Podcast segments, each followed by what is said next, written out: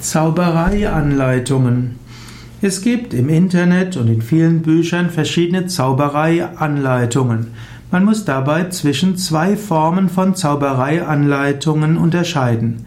Es gibt zum einen Zaubereianleitungen für Bühnenzauberei, das soll heißen, also Zaubertricks lernen, und es gibt Zaubereianleitungen für magische Anleitungen, also wo tatsächlich außergewöhnliche Wirkungen erreicht werden sollen mittels Zauberei. Zauberei ist eben ursprünglich die Bedeutung, wie man durch Anwendung von feinstofflichen Energien, durch Gedankenkraft, durch Rituale, durch spezielle Riten Wirkung auf die physische Welt ausübt oder auf den Geist von anderen Menschen oder auf sich selbst. Und dann, hm, weil man fest, irgendwann hat man festgestellt, dass viele dieser Zauberei keine echte Zauberei ist, sondern nur Tricks.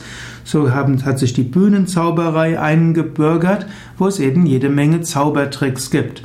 Und wer mal auf einer Zaubervorführung in diesem Sinne war, sieht, wie viel man mittels Tricks Menschen täuschen kann.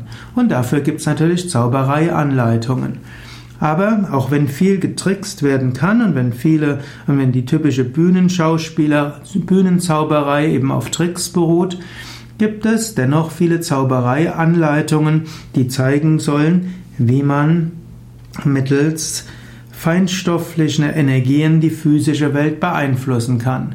Man könnte dort unterscheiden zwischen schwarzer, roter und weißer Zauberei. Schwarze Zauberei wäre etwas, wo man anderen Menschen schaden will oder auch, wo man selbst Macht über andere bekommen will. Rote Zauberei will einem mehr Vergnügen schenken.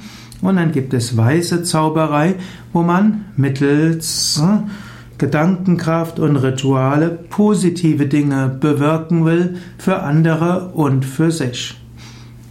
Nutzen von Gedankenkraft für mehr Licht in dieser Welt, Friedensgebete, Friedensmantras, Friedensvorstellungen und auch äh, versuchen, andere Menschen mittels Liebe, mittels Licht in einen positiveren Gemütszustand zu bringen, wären Formen von weißer Zauberei.